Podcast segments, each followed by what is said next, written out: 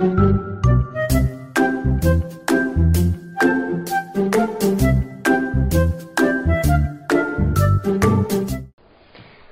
大家好，欢迎来到整间 Espresso，我是周周医师。嗨，大家好，我是轩哥。为什么我会变成 Espresso 呢？就是浓缩再浓缩。没错，因大广大观众的要求，哎，有广大吗？就是大家觉得一集三十分钟可能听不完，所以我们帮大家准备了一个浓缩版本的，让下午茶直接变成一口 shot 跳，高单位咖啡因一口气让你提神。那我们今天要为大家浓缩的 Espresso 就是中暑这个议题。嗯，国际中暑日。那周周医师想问，呃，什么时候比较容易中暑啊？中暑就是在呃这个节气，在端午节前后，然后到大暑，天气因为又热又闷又湿，啊、我们的身体也还没有适应的时候，所以这个时候特别让热是。卡在自己身体里面散不出来，造成一个头昏脑胀啊、四肢无力、疲倦困倦的一个状态，就是中暑。哦，所以中暑其实就是热留在身体里面排不掉的这个过程。没错。那多多医师，我记得我们有提到，就是像中暑，我们分成阴暑跟阳暑。那究竟这两个要怎么区分呢？其实阳暑就是身体的热太多，你制造身体的垃圾堆积的太多了。然后阴暑就是，哎，你的垃圾没有特别多，可是你没有什么丢垃圾的能力，所以你还是让你身体很不舒服。哦，所以像呃大热天晒到太多太阳，应该就是阳暑。没错，就是呃你去参加运动会晒完太阳之后，一下子热太多排不出去，嗯、你不舒服，这叫做阳暑。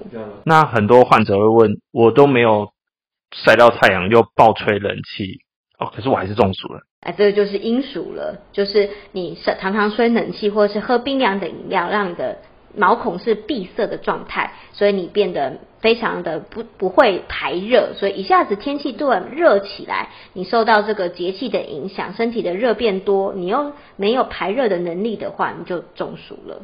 哦，那周周医师，我想问，就是啊、我如果中暑了，那我要怎么帮助自己缓解呢？其实要分两种，一个就是如果你经常反复的中暑，这个时候的话，你就要看看自己的温度调节能力是不是有问题。对，所以你可能可以多运动，让自己的心肺功能比较好。你可以多喝水，帮助自己排热，或者是让自己的身体的一个毛孔是属于通透透达、比较循环比较好的一个状态，然后让自己的温度的调节能力是上升的。嗯，那周周医师，呃，像刮痧呢？刮痧也是可以的方法。如果你没有经常性的中暑，只是偶尔因为真的是晒到太多太阳，或是在一个太热的环境，突然急性中暑了，这个时候其实刮痧是一个很好的方法。呃，我们有提到刮痧有几个穴道可以使用，呃，比如说呃，在呃在脖子后颈那个。脖子跟发际线交界的风池穴，跟大椎穴，跟你的肩颈的部分，然后还有，如果你有比较胸闷的话，你也可以刮在胸口跟肩带这两侧。它刮痧的方法就是要特别注意，不要太不要太重，轻轻的出痧就好了，要不然其实容易造成身体皮肤的粘连，跟让身体太累耗气的一个状态。就是不用刮到昂古贵那种程度。没错没错，就轻轻揉揉就好了。